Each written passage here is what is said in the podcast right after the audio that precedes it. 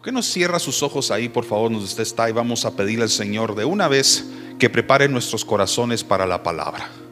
Padre, en el nombre de Jesús, te damos gracias por el tiempo de adoración que acabamos de tener en tu casa. Pero también ahora queremos preparar nuestro corazón para escucharte a ti a través de tu palabra. Que hoy puedas hablar a nuestras vidas y que en el nombre de Jesús aquel área de nuestro corazón que necesite ser lavada, limpiada con tu sangre. Nuestras vidas que necesitan ahorita ese perdón y ese, esa misericordia de parte tuya, que la podamos recibir solo y únicamente a través de Jesucristo. Prepara nuestros oídos espirituales para poder escuchar no solo un mensaje, sino que en especial tu voz. En el nombre de Jesús todos decimos, amén. Bienvenidos a otra parte más de la serie Después de Cristo, abreviada como DC. Los que hemos estado los últimos domingos o los que nos acompañaron en un servicio virtual que hicimos hace unas semanas atrás, saben que de eso se ha tratado todo. Se ha tratado sobre Cristo y lo que ocurre en la vida de una persona cuando entrega su vida al Señor. Sin embargo, el domingo pasado toqué un tema que yo sabía que iba a ser muy difícil poder abordar en un solo domingo, una sola prédica. Y no es coincidencia que cada vez que yo tengo que hablar de algo de Jesús o del reino de Dios, limitarlo a un mensaje de 30, 40 minutos en un domingo es casi imposible. Es muy difícil. Si ustedes se acuerdan, en la serie anterior, llamados, también tuve que dedicar unos domingos para poder hablar sobre el llamado de Jesús. No lo puedo limitar a uno. De hecho, nunca podemos limitar a Dios. Entonces, cuando empecé a, a planificar el tema de la semana pasada, sabía yo que un domingo no sería suficiente. Y esa es la razón por lo que hoy comparto la segunda parte, si se puede decir así, del mensaje del domingo anterior.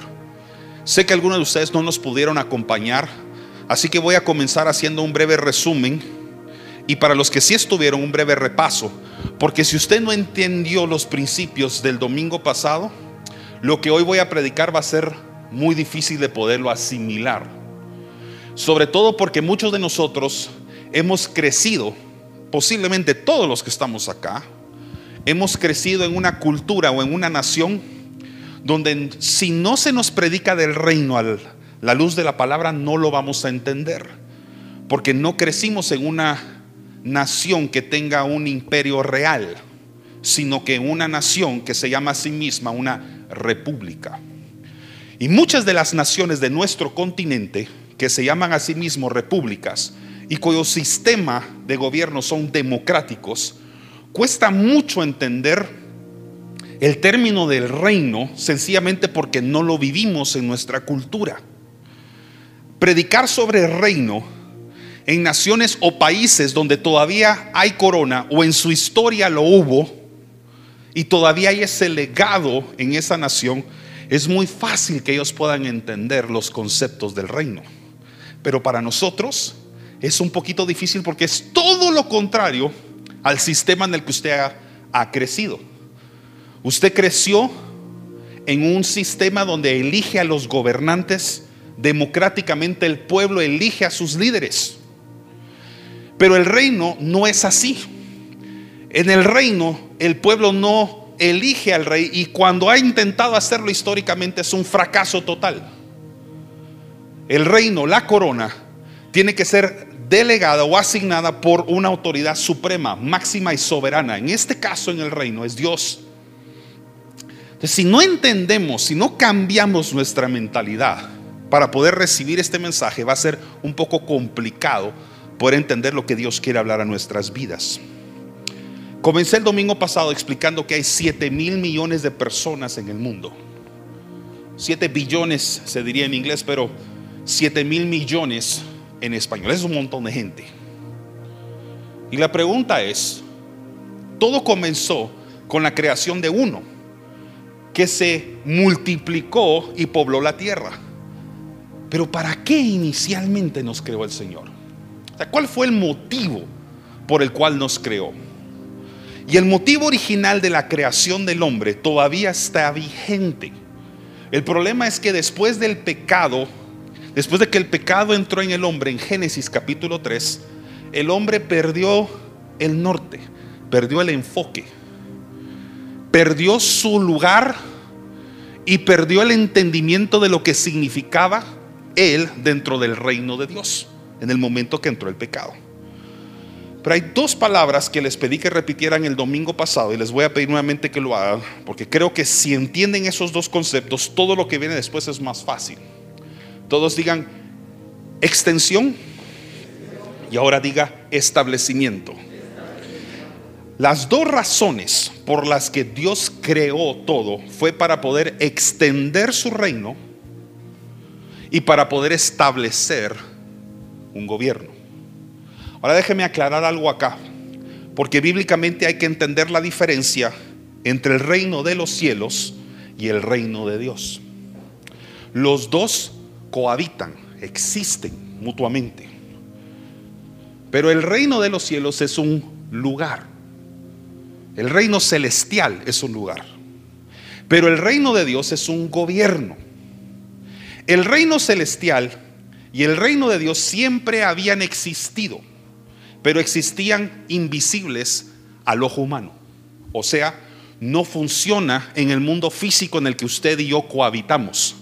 Si lo quiere ver así, eran espirituales, son reinos espirituales, por lo tanto para los hombres son reinos invisibles. No sé si me estoy a entender. Entonces, vamos a leer lo que ocurre en Génesis capítulo 1, versículo 27 y versículo 29. Yo voy a utilizar ahorita una versión llamada Nueva Versión Internacional. Y ahí creo que lo voy a poder explicar mejor. Dice así, desde el versículo 27. Y Dios, Dios era visible o invisible a los ojos humanos. Un Dios invisible, en ese momento es invisible.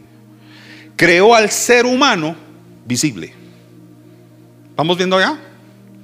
Un Dios espiritual creó a un hombre natural que se pudiera ver, palpar y tocar. A su imagen lo creó, lo creó a imagen de Dios. Hombre y mujer los creó y los bendijo con estas palabras. Sean fructíferos y multiplíquense. Llenen la tierra y sométanla. Dominen. Todos digan colonizar. Hoy te voy a explicar eso. Dominen a los peces del mar y a las aves del cielo y a todos los reptiles que se arrastran por el suelo. Y también les dijo, yo les doy de la tierra todas las plantas que producen semilla y todos los árboles que dan fruto con semilla. Todo esto les servirá de alimento. Dios tenía un objetivo claro, extensión y establecimiento. Si usted estudia los libros de historia, cada vez que un reinado quería gobernar tenía que hacer dos cosas. Cada vez que quería hacer crecer su imperio, dos cosas. Extensión de territorio, o sea, expansión territorial y establecimiento de gobierno dominio. Usted mira las intenciones del gobierno, o perdón, del reinado español hace más de 500 años y su intención era extender el territorio español y establecer un gobierno en el lugar donde su territorio fuera extendido. No sé si me estoy a entender. No solamente se trata de hacer crecer el terreno, se trata también de ocuparlo y ponerle gobierno y orden. El domingo pasado les decía a ustedes el ejemplo de una persona que tal vez quiere comprar los territorios que están contiguos a su residencia. Dice, tengo disponible el territorio de enfrente o de los lados. Entonces, ¿qué va a hacer esta persona? Va a extender los límites de su residencia, extender los límites de su terreno y además va a colocar muros o paredes para definir los límites de hasta donde su territorio llega. Entonces lo ocupa. Y a partir de ese momento, la persona inscribe esos nuevos metros cuadrados, los registra bajo su propiedad, bajo su dominio. Eso fue el plan de Dios. Extendió su territorio celestial y entonces creó el universo, creó lo que hoy nosotros llamamos nuestro planeta. Y entonces ahí estratégicamente dijo, voy a poner a cogobernar conmigo a mis hijos. Les voy a dar a ellos dominio y les voy a dar territorio. Y ese territorio, pues ustedes hoy por hoy lo conocemos, pero en ese entonces también tenía un nombre, que era el huerto del Edén. Hay tres palabras que van a aparecer ahorita en su pantalla, no sé si las puse ahí. Extender, establecer y colonizar. Estas son, este es el proceso de extensión territorial. Este es el proceso que ocurre cuando un rey decide extender o expandir su imperio real. Extiende el territorio, establece un gobierno y entonces empieza la colonización. ¿Qué significa colonizar? El domingo pasado les di dos definiciones y esas definiciones están en el diccionario, pero cuando las leí casi se me ponía la piel de gallina porque decía, ahora que entiendo el concepto del reino y leo el diccionario, digo, wow, qué impresionante la relación que hay entre sus dos significados y la intención de Dios de querer extender su reino. El primero, fíjense las palabras que van a resaltar aquí en la primera definición. Establecerse en un territorio alejado de su pueblo, país o región de origen, con la intención de poblarlo y explotar sus riquezas. Total conexión con lo que ocurría precisamente en el Génesis capítulo 1 y en el 2. Y el segundo, ocupar un territorio alejado de sus fronteras para explotarlo y dominarlo. Y estas tres cosas me llamaron la atención. Confieso que yo agregué el 1, 2 y 3, o sea, sí estaban ahí, pero yo los enumeré. Administrativa, militar y económicamente. Wow. Vaya si no fue eso exactamente lo que hizo Dios. Cuando explotó el territorio de la tierra, le dijo al hombre que lo explotara, que lo cultivara, que cuidara la tierra, que la labrara. También le dio autoridad como gobierno militar y también le dio los recursos económicos. Y así fue como muchos ejemplos históricos llegaron a colonizar distintas partes o distintos países en el mundo. España decidió colonizar Hispanoamérica. Y así como Inglaterra, varias islas del Caribe. ¿Y qué es lo que ocurre cuando se coloniza entonces? La siguiente, por favor. ¿Qué es lo que ocurre? Se establece un gobierno se extiende entonces el territorio y se colocan embajadores para asegurarse que el reino imperial se extienda y se establezca ahí una cultura. Gráficamente se los voy a repetir así, a los que estuvieron y los que no estuvieron, pues que lo vean por primera vez. No me la voy a poner esta vez porque todos se rieron de mí.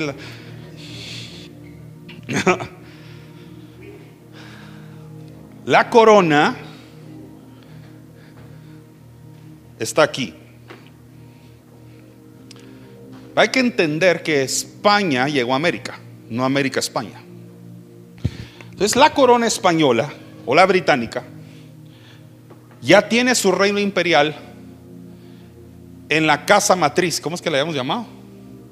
Headquarters. Aquí está. Y decide extender su territorio decide darle autoridad a personas para que el territorio, me la puse, ¿va? Para que su territorio fuera extendido. Pero aquí hay una situación. El rey, la corona, se debe quedar en el lugar desde el cual gobierna imperialmente. O sea que la corona no migró hacia América, solo la pudo colonizar. Puso embajadores ahí y gobernadores para asegurarse que en América se hiciera lo que en España se decía que había que hacer. Si los reyes de España hace 500 años se hubieran mudado a América, América sería el reino imperial y España quedaría como colonia. ¿Me doy a entender? Entonces, ¿qué es lo que hacen? Tienen que levantar autoridades, personas a quienes les delega, todos digan delegación, a quienes les delega autoridad para que haga su voluntad en las tierras donde su reino se está extendiendo y cambia la cultura. Déjeme ponérselo un ejemplo sencillísimo. Una de las formas en que toma propiedad de la cultura es que le impone un lenguaje, un idioma.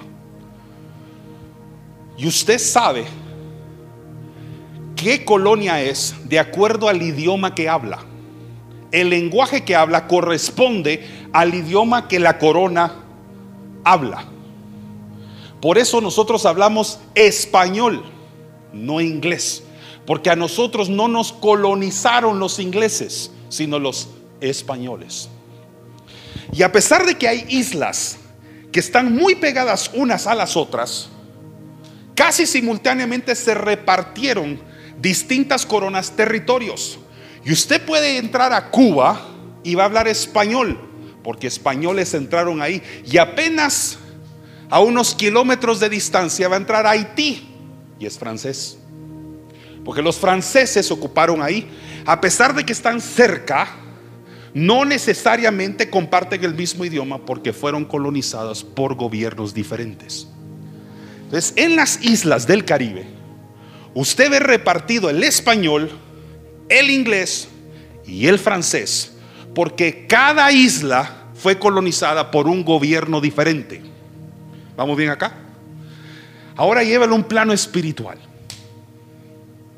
Usted sabe quién colonizó su vida de acuerdo al lenguaje que usted está hablando.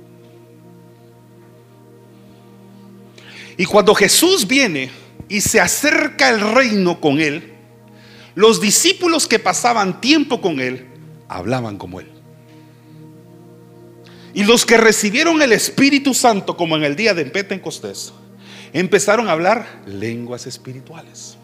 Porque cuando usted entra en el dominio de un reino, cambia toda su cultura, cambia su lenguaje, cambia sus costumbres, cambia su mentalidad. Tal vez a eso se refería Pablo, con que renováramos nuestros pensamientos. Tenía que cambiar la mentalidad del pueblo, porque decía es que ustedes ya no pertenecen al imperio romano Ustedes pertenecen al reino de Dios. Cambio de mentalidad. ¿Vamos bien acá?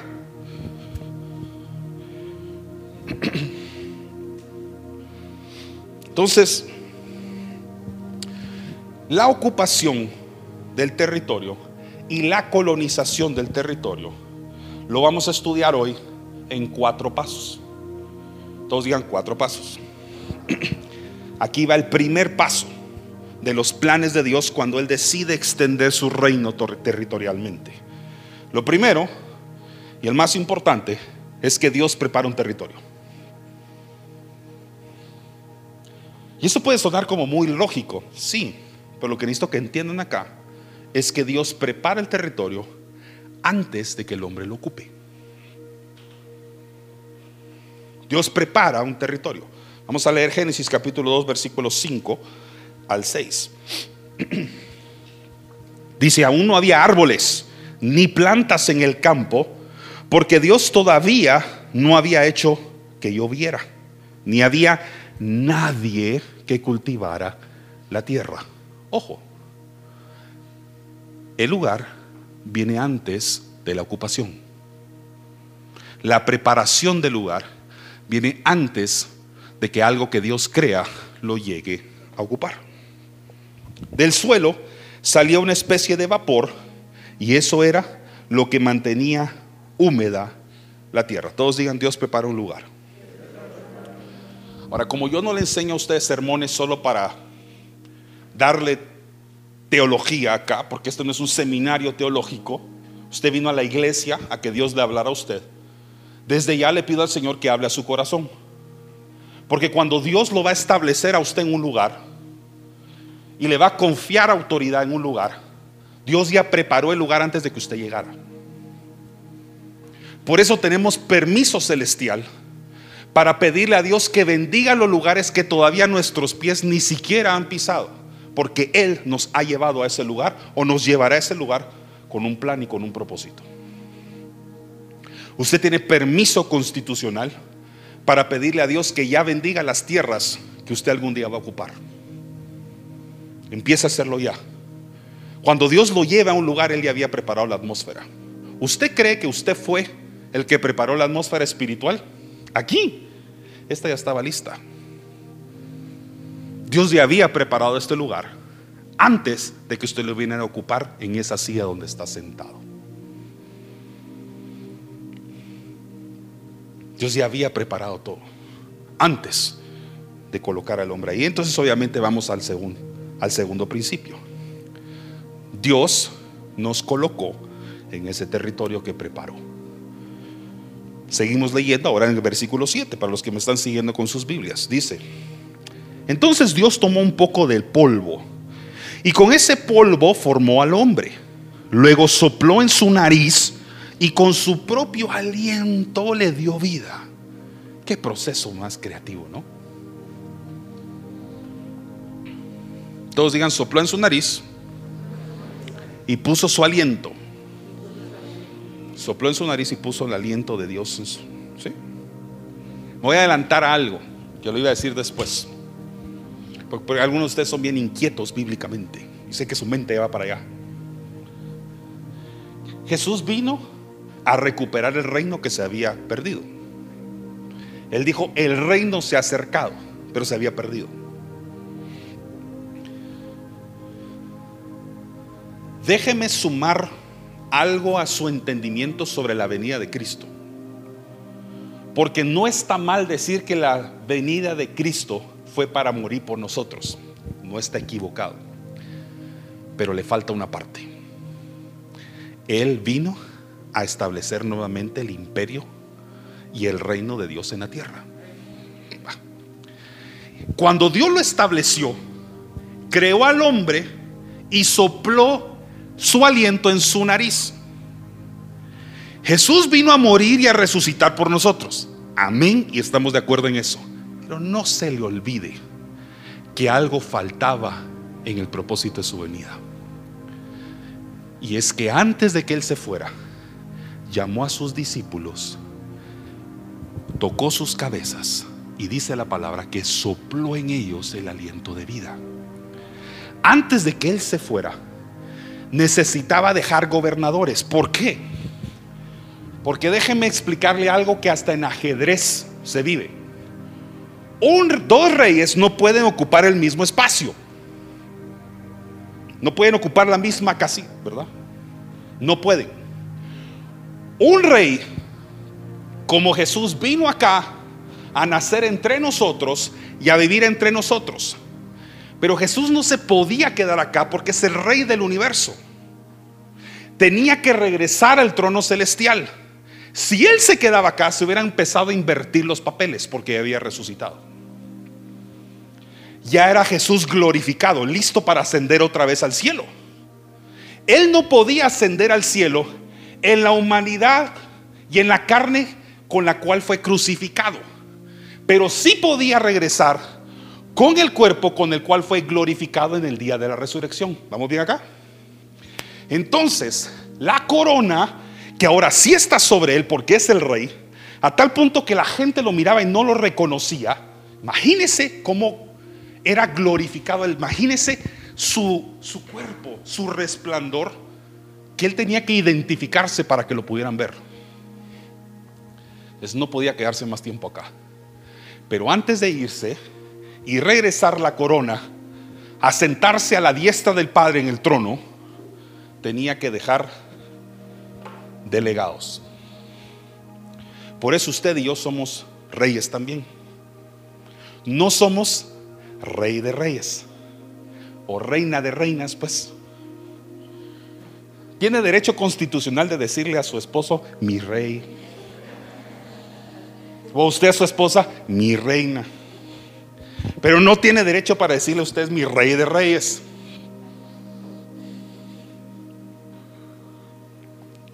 Aparte que no le conviene porque está confesando que tiene otros reyes, pero eso es otro cuento.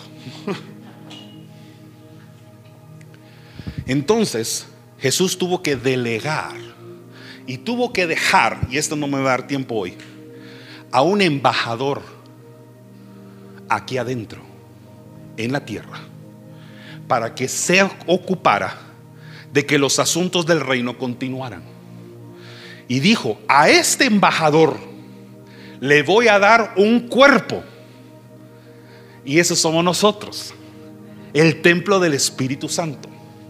Que mientras se reparte el cristianismo y crece territorialmente, territorialmente, estamos cada vez más expandiendo y expandiendo el reino de Dios a través del cristianismo en la tierra para que Él pueda venir.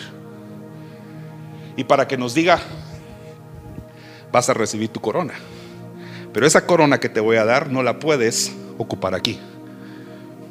Vas a regresar a la casa del Padre. ¿No es glorioso esto? Esto se llama reino. Tercera, tercera función, tercero principio de la ocupación. La primera era, Dios prepara un lugar. La segunda es que Dios nos pone ahí. Pero no se queda ahí Dios. Número tres, Dios nos da una función. Diga función. Dios nunca lo va a llevar a un lugar sin confesarle, confesarle va, sin decirle sus intenciones por lo cual lo colocó ahí. O sea, todo lo que Dios crea es intencional.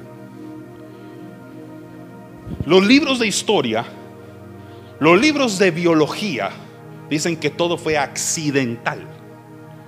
Dios, todo fue intencional. Entonces, si Dios lo puso al hombre allí, fue porque intencionalmente quería que algo hiciera ahí. Y de nuevo, esto es para usted. Si Dios lo llevó a un lugar, le va a dar funciones. Si Dios lo metió en usted, lo metió a usted en una institución que hoy se llama iglesia, es para darle a usted una función. Y la función no es servir en worship. Eso es parte de sus responsabilidades con los recursos y las habilidades que Dios le dio. Su función se llama la gran comisión. Ir por todo el mundo y predicar a toda criatura. Esa es su función. Compartir las buenas nuevas del reino a cada persona. Entonces, veamos el, la función original. Génesis capítulo 2, versículo 15. Dios puso al hombre en el jardín del Edén para que lo cultivara y lo cuidara. Dios nunca lo va a llevar a usted a un lugar para dejarlo ahí sin responsabilidades y funciones atribuidas.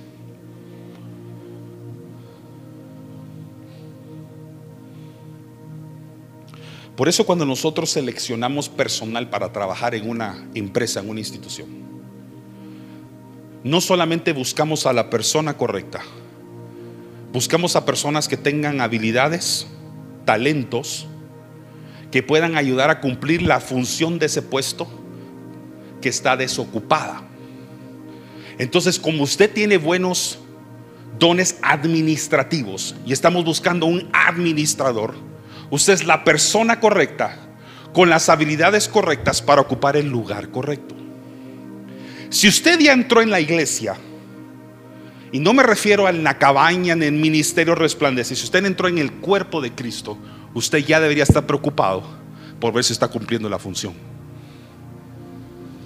Y debería estar yendo a la oficina del jefe, a la oficina del rey, que es el trono del Señor, y decirle, examina mi corazón y mira si yo estoy cumpliendo lo que me corresponde hacer. La familia de Dios, el reino de Dios, no lo ocupan personas desocupadas, lo ocupan personas ocupadas en los negocios del Padre. Usted no fue llamado a ser un ente pasivo, únicamente receptor. Usted tiene que participar activamente en las cosas de Dios. Y bendigo la vida de cada uno de ustedes, que indistintamente cómo esté su condición de vida ahorita, le han dicho al Señor, úsame, heme aquí, Señor. Levántese cada mañana diciéndole al Señor, ¿de qué me sirve rendirle cuentas a un jefe nada más que nunca va a dar su vida por mí como la dio Jesús? Y nunca ir al trono del Padre, delante de su presencia decirle, Señor, ¿qué quieres que haga yo? ¿Qué función me pusiste aquí? ¿Cuál es el propósito de mi existencia? Lo preguntamos demasiado poco, es más. Es triste que me lo pregunten más a mí como pastor que se lo pregunten al rey. Yo solo soy un delegado. Jesús reina por derecho de fundación. Usted reina por derecho de delegación. Usted es reino por fundación. Usted es rey por delegación. Sea que fue usted delegada una corona, una responsabilidad, pregúntale al Señor, ¿qué tengo que hacer? Número cuatro, cuando cumples tu función, Viene la número cuatro, Dios te prospera en ese territorio. Todos digan prosperidad. Y aquí quiero corregir conceptos equivocados sobre la prosperidad, porque a veces lo queremos resumir únicamente a riquezas financieras. Y aunque sí puede ser parte de, si vamos a Génesis capítulo 2, versículo 16, apenas un versículo después dice así, claramente le dijo, puedes comer de todos los árboles que hay en el jardín. Todos. Pero no del árbol del conocimiento del bien y del mal. Prácticamente, prosperidad es cuando los recursos de Dios están bajo nuestra disposición.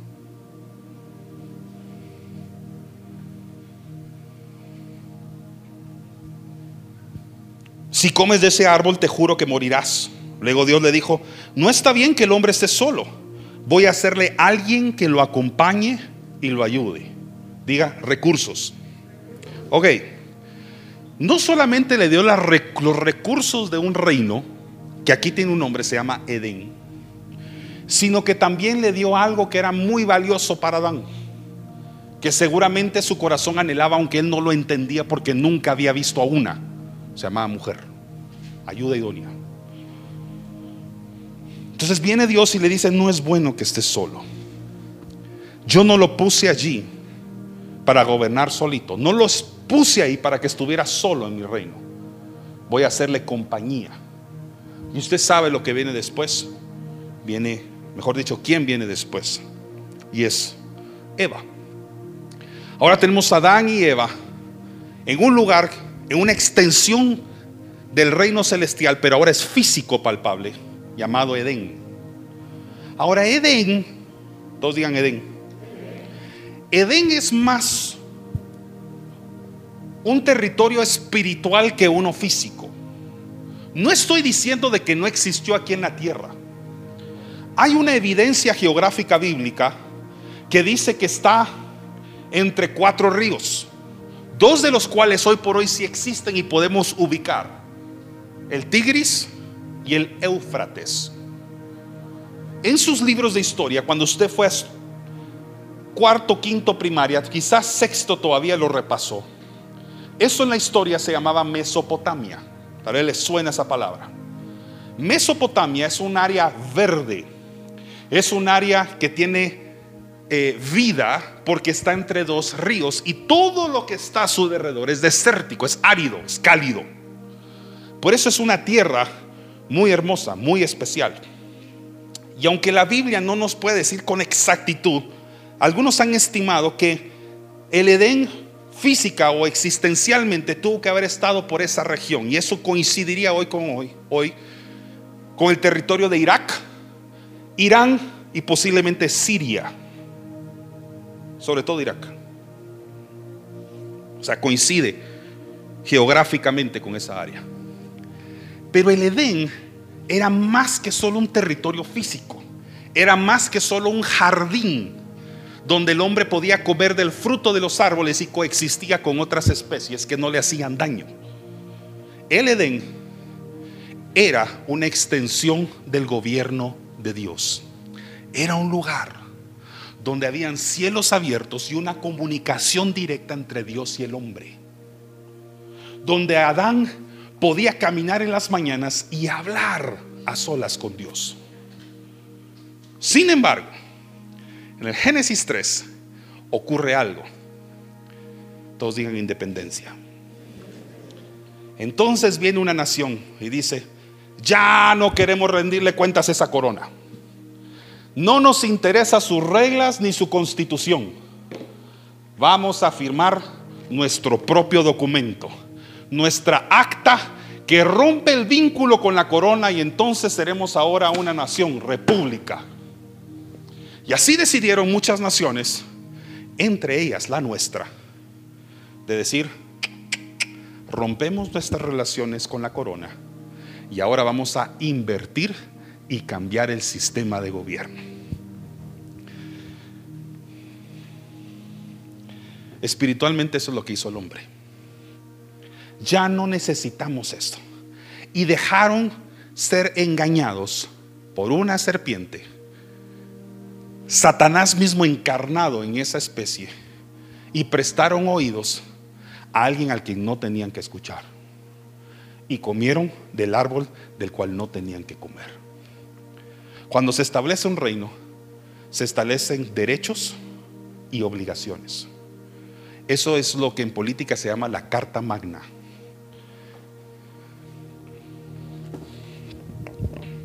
La Carta Magna del Reino. La Biblia. Tiene sus derechos pero tiene sus obligaciones. Y decidieron no hacerle caso a la Carta Magna y empezar entonces a redactar la suya. Y mire todo lo que ocurrió después. Así que Jesús desde arriba dice en el trono, perdón, el Padre, este no fue el propósito de mi creación. Vamos a poner las cosas en orden nuevamente. Hijo, te mando a ti que vayas. Dios mismo, porque ese espíritu no pudo bajar. Entonces se despojó de sí mismo y decidió nacer entre los hombres hace dos mil años. Y lo que corregía yo el domingo pasado era esa falsa idea de que Jesús nació en un lugar humilde. Las circunstancias eran humildes, pero era un rey. Y en el momento en que él decidió entrar aquí, él entró por el vientre de una madre con el ADN de Dios del Espíritu Santo, no el ADN de José, y entra en nosotros y es colocado en un pesebre. Y muchos tienen la equivocada religiosa idea que ese pesebre era únicamente un pesebre. Y aunque físicamente lo fuera, en el momento en que la corona fue colocado en esa pesebre, ese pesebre se convirtió en una cuna real. Porque donde sea que el rey está, deja de convertirse en lo que aparentemente es y empieza a tener autoridad ese lugar donde él está ocupando. Se despoja de sí mismo, nace entre nosotros y a los 30 años viene y dice es tiempo de establecer el reino. Y empieza entonces su predicación. Y su predicación es una predicación muy diferente a lo que muchos de nosotros piensan. Muchos de nosotros tenemos la idea de que Jesús predicaba sobre sanidad y sobre milagros. Jesús hacía milagros. Jesús sanaba a los enfermos. Pero la predicación de Jesús en todos sus sermones tiene un denominador común y se llama reino. Pero como el reino era invisible, necesitaba darles una imagen gráfica a sus seguidores. Necesitaba explicarles el poder y la autoridad que el reino tenía con él. Entonces hizo milagros.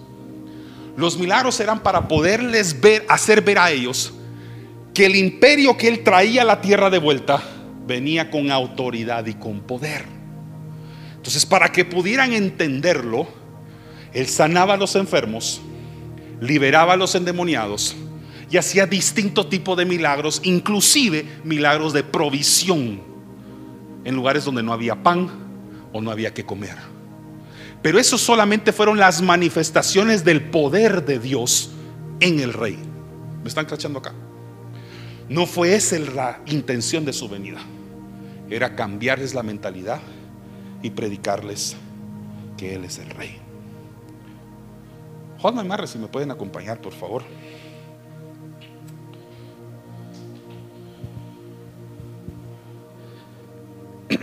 Mateo 4:17.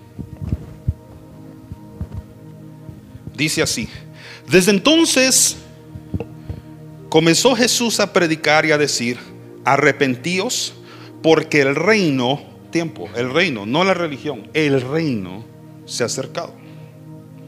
Todos digan esta palabra, no sé si la puse ahí. Ah, sí, qué bueno, porque si no saben ni qué van a decir. Mamlaca.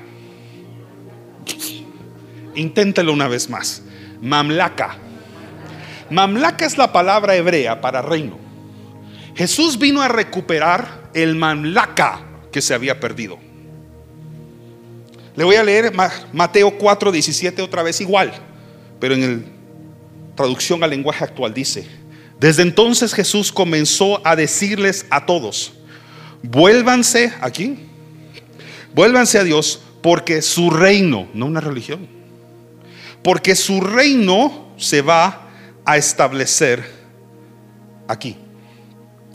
Por eso es de que la predicación de Jesús era tan polémica.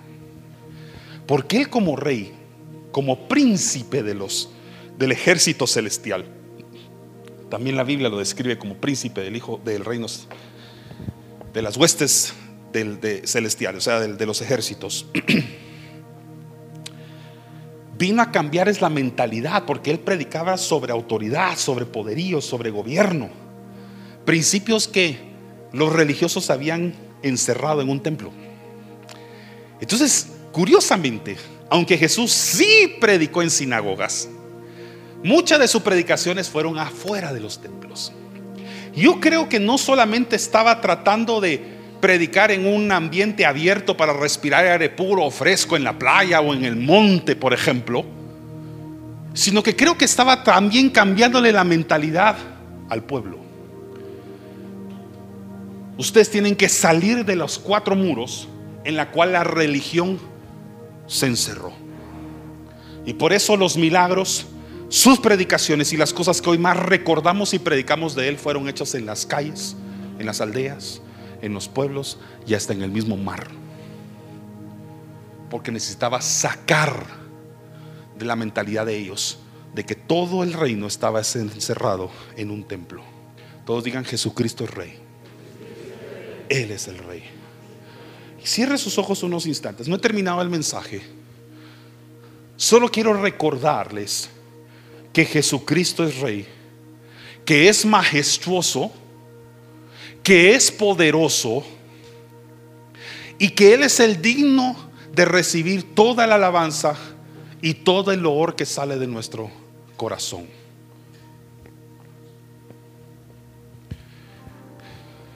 Él se lo merece. Mientras usted entona esta canción, si es que la conoce o la recuerda, quiero que su mente y su corazón ahora se sintonice con el eje central del mensaje de hoy. Y es que Jesús es rey. Él es rey. Y está sentado a la diestra del Padre. No se podía quedar aquí con nosotros. No podía morir como nosotros morimos. Tenía que regresar a la diestra del Padre para gobernar como lo hizo desde un principio en Génesis capítulo 1, cuando Dios le dijo, se dijo a sí mismo, hagamos al hombre. Ahí estaba Jesús y ahí estaba su Santo Espíritu.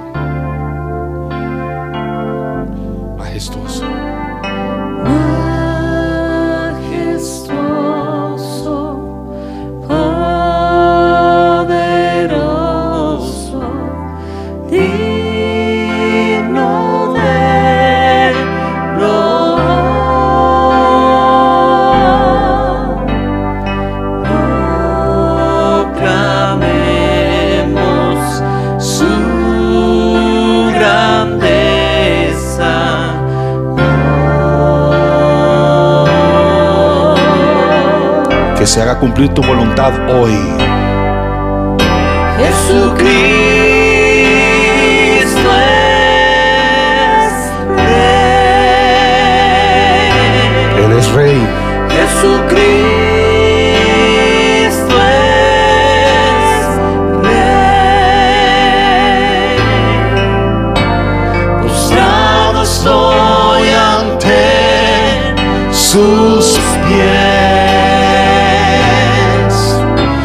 Jesucristo es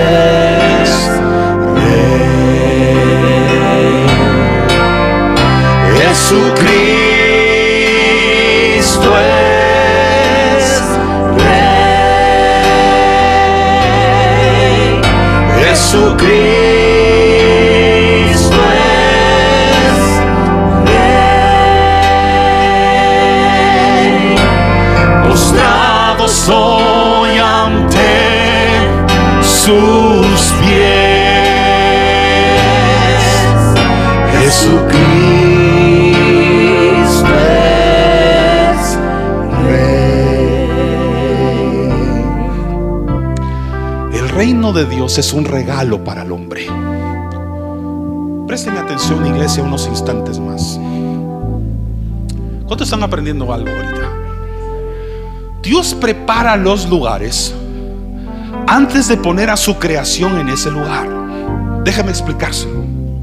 Esto, viene, esto, esto, esto le va a gustar. Sobre todo para los que son estudiosos acá.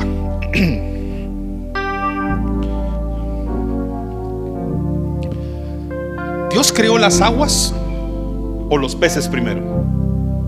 Las aguas. Y entonces hizo las aguas y después de haber hecho las aguas puso ahí vida, los peces. Dios creó de primero la tierra o las plantas. Después de haber hecho la tierra y haber visto que era buena, puso entonces ahí plantas para que vivieran en el lugar que él creó. Dios hizo el firmamento y los cielos y después puso estrellas. Si usted quita al pez del agua, a menos que sea anfibio, si lo saca del agua, se muere, porque fue creado para permanecer en una atmósfera que Él con sus manos preparó. Si usted saca la planta de la tierra, usted la condena a morirse, porque fue creada para que sus raíces estén ahí y reciba agua. Si usted saca una estrella del firmamento, se convierte en un meteorito hasta que cae y se muere. Dios creó el Edén para meter al hombre en una atmósfera y que tuviera vida. No estaba condenado a la muerte, era inmortal. Pero el hombre se sacó de sí mismo a través del pecado de la atmósfera. Y entonces Dios lo tuvo que sacar de ahí, cerrar el Edén espiritualmente. Y desde entonces el hombre está destinado a morir. Entonces Jesús necesitaba venir para recuperar el propósito por el cual el hombre fue metido en una atmósfera que se llama reino. Para que cuando usted entre en él, a través de Cristo, usted no tenga muerte, sino vida eterna. Usted no puede alejarse de la atmósfera que Dios creó para usted. Esa es la razón por la que hay una atmósfera que se llama presencia de Dios donde yo no me puedo separar porque siento que me muero. Como un pez no puede salir del agua, así me siento.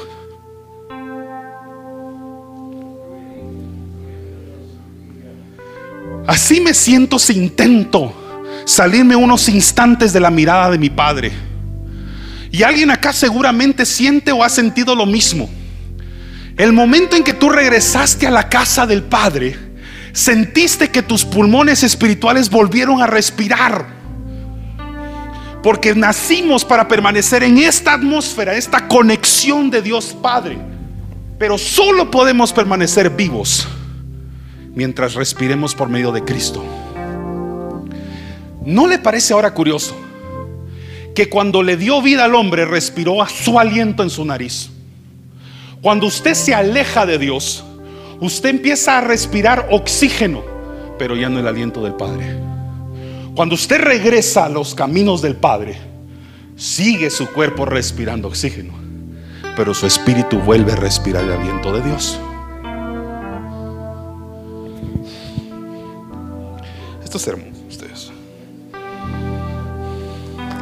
El reino. Denle un aplauso al Señor.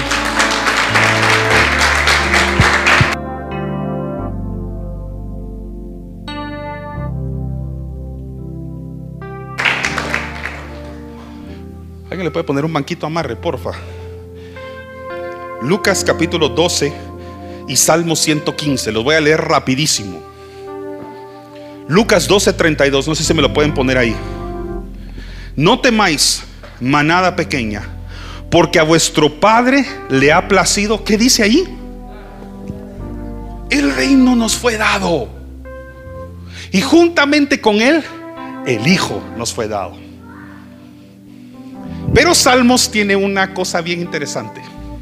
Salmo 115, 15 dice, que los bendiga Dios, creador del cielo y de la tierra, dos lugares.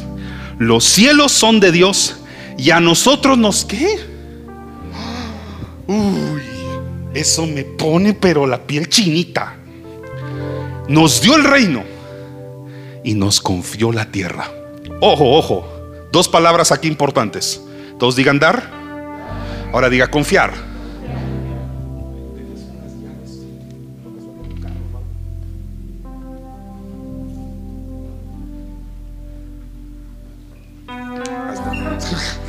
Es que, what the- ok, ponga atención. Una cosa es que yo le dé algo a usted. Y otra es que yo le confíe algo. Si yo le doy algo, le estoy dando propiedad, dominio, derecho a gobernar sobre eso que es suyo. Dios nos dejó ese regalo que se llama reino a través de Cristo. Es nuestro.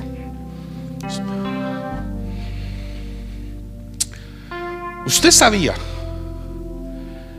que el pueblo británico no puede entrar en el palacio del rey porque no es familia.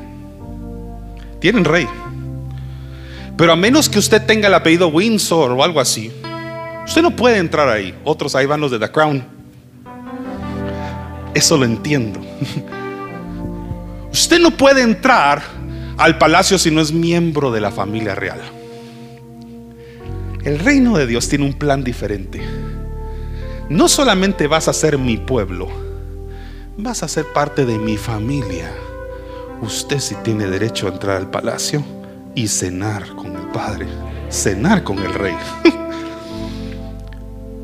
Dios nos dio el reino, pero nos confió la tierra y nos confió algo que ya no me dio tiempo de leer, más adelante, que se llaman las llaves del reino. Confiar significa que no es mío en propiedad, pero sí mío en administración. Si yo tengo un carro y le doy las llaves a Mariana, el carro sigue siendo mío, pero le, diré a- le di derecho a ella de usarlo, ocuparlo, administrarlo bien. Pero al final, las llaves regresan a mí, porque el carro sigue siendo mío.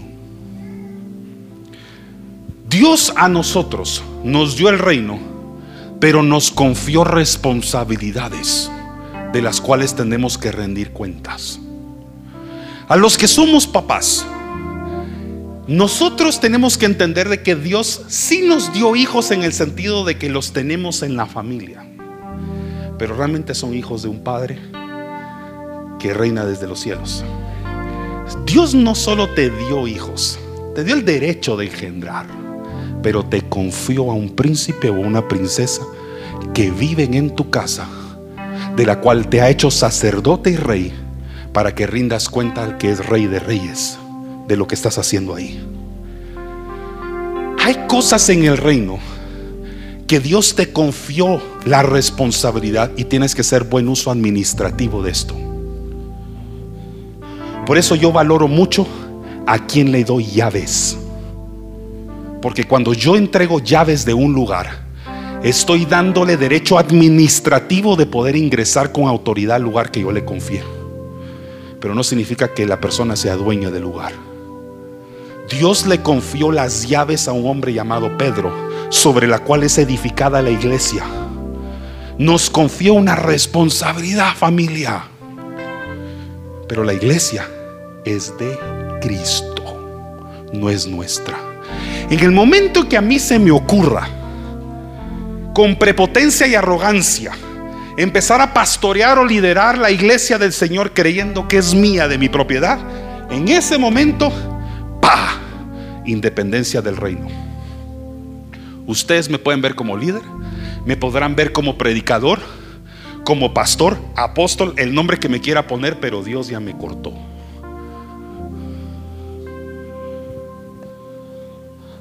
Ese es un principio que todos tenemos que aprender acá.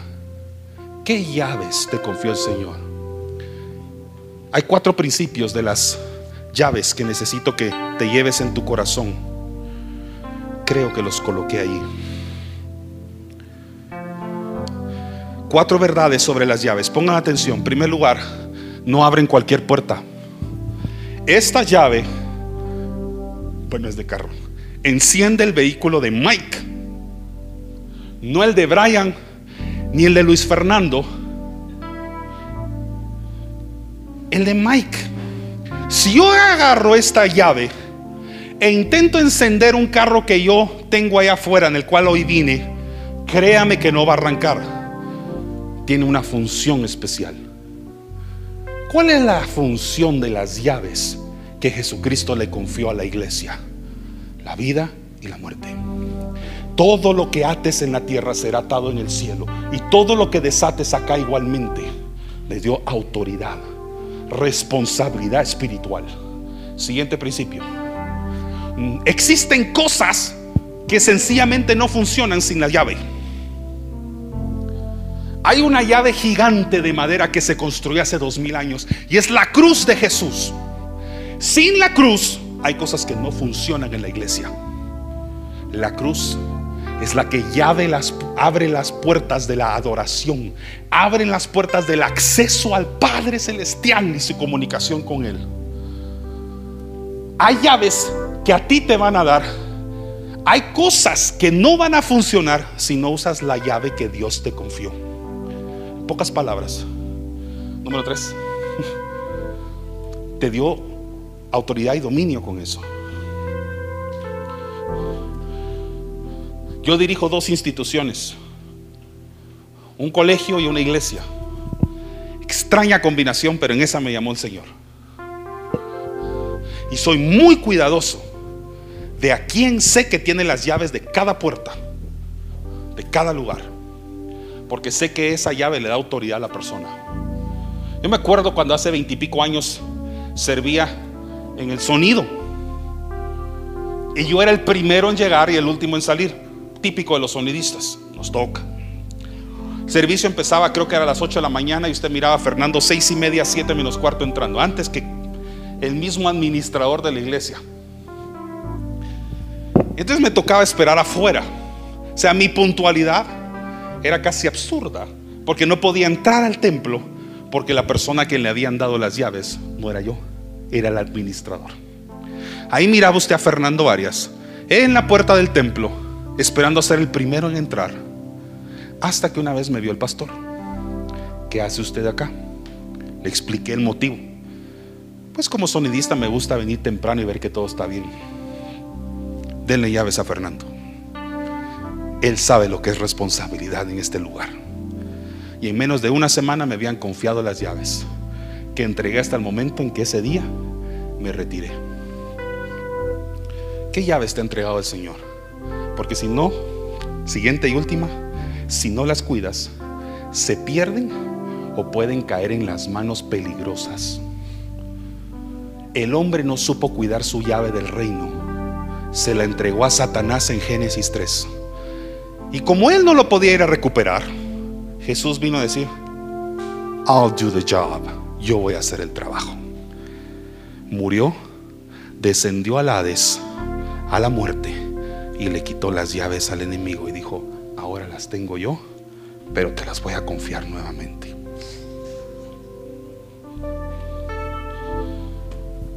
Eso significa que si usted perdió su llave, todavía por misericordia la puede recuperar. Solo arrepiéntase, porque el reino de Dios está aquí. Pero no se arrepienta como me compartía Anesh esta semana. No se arrepienta por religiosidad, no por obligación religiosa. Arrepiéntase porque sabe que voluntariamente usted necesita el perdón del evangelio, el perdón de Cristo para entrar nuevamente en, en gracia y su misericordia, su cobertura otra vez. Cierre sus ojos unos instantes más. Una vez más esa canción, por favor. Porque creo que nunca más escuchará usted ese himno como lo había como lo escuchará a partir de ahora. Tú eres rey, Señor.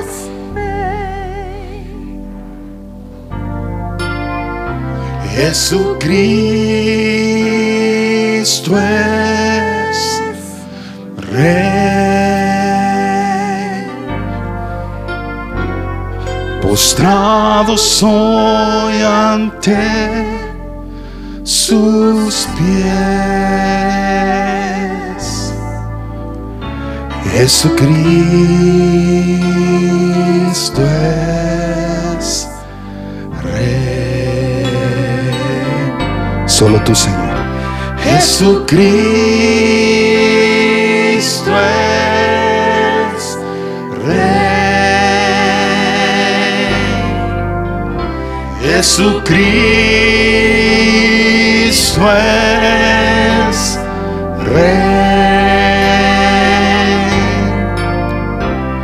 Postrado soy ante sus pies.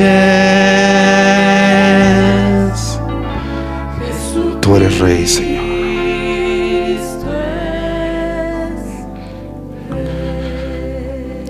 Iglesia, quiero invitarte que de aquí en adelante entiendas con más responsabilidad y humildad tu posición en la iglesia y en el reino de Dios.